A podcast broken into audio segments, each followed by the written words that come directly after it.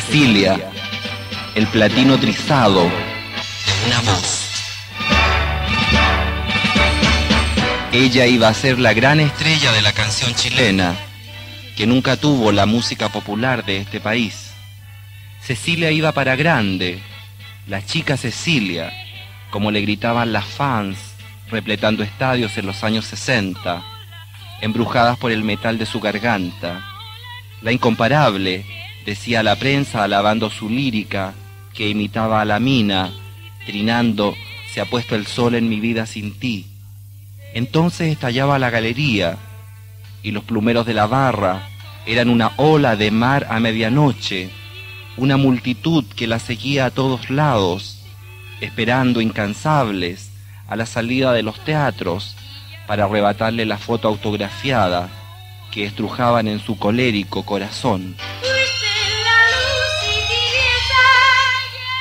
Corrían los sesenta y el eco de las revoluciones hacía vibrar este hilo de mundo. De norte a sur, el cancionero radial era el telón de fondo que animaba los cambios sociales en un mundo sentimental, hipnotizado por la utopía.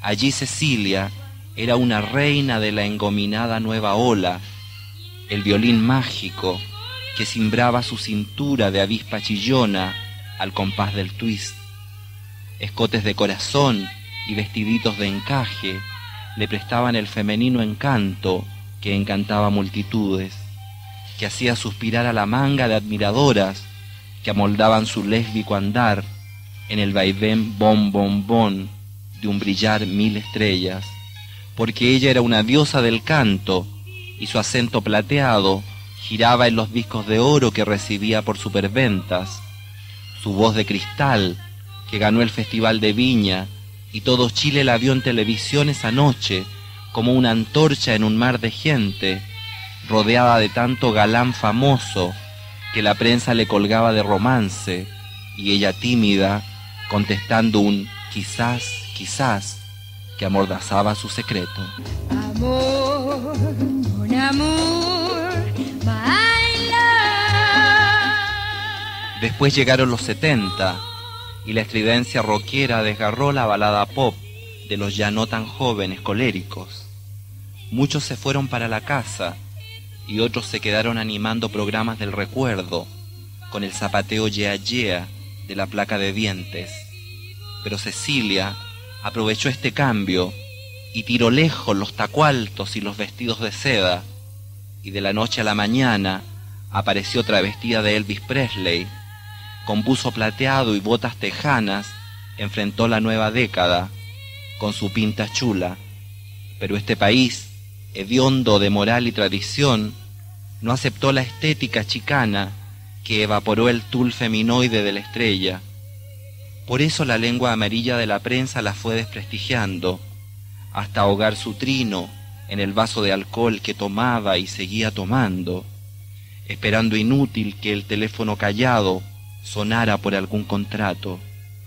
Sus fotos de niña buena se fueron ajando en la marquesina de los cabaret que tuvo que compartir con vedette de plumaje arrugado, pero allí siempre estuvo la barra incansable, las macorinas taconeando el tango de las rosas en el menguante de su luna clandestina, las chicas fieles de gran corazón que embriagadas con el perfume barato de una corista, la aplaudían borrachas en la hostia pagana de esas pistas.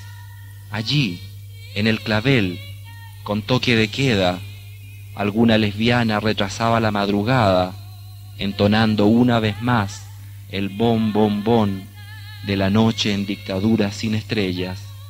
Y Cecilia, más vieja, más golpeada por la palidez del alba, insistía en pagar la tarifa del taxi con sus fotos, diciendo que ella era Cecilia, la incomparable. empezando a Negada por años en las pantallas, un empresario nostálgico juntó los vestigios de la nueva ola, reflotando el twist lollipop de aquella adolescencia. Entonces la vimos nuevamente en televisión, enfundada por el vestidito recatado de la buena crianza, casi una señorita, casi temiendo ser pifiada por el bostezo del neoliberalismo, igual la música de su baño de mar a medianoche, despertó las palmas amaestradas del público en el set televisivo. Ningún desmadre, nada de alcohol y mucho maquillaje, gritaba una productora rubia, contando los minutos que le faltaban para que Cecilia volviera a encontrarse con su país. Tres, dos, uno, y con ustedes Cecilia, la anuncia el paquete de animador, como haciéndole un favor al presentarla. Entonces, el platino trizado de su voz aligera el peso de todos esos años que la estrella durmió en la calle, arropada por el recuerdo de los aplausos. Todas las penurias parecen esfumarse al calor de los reflectores que tajean su rostro ajado, pero rejuvenecido levemente en las huellas de su dulce canto.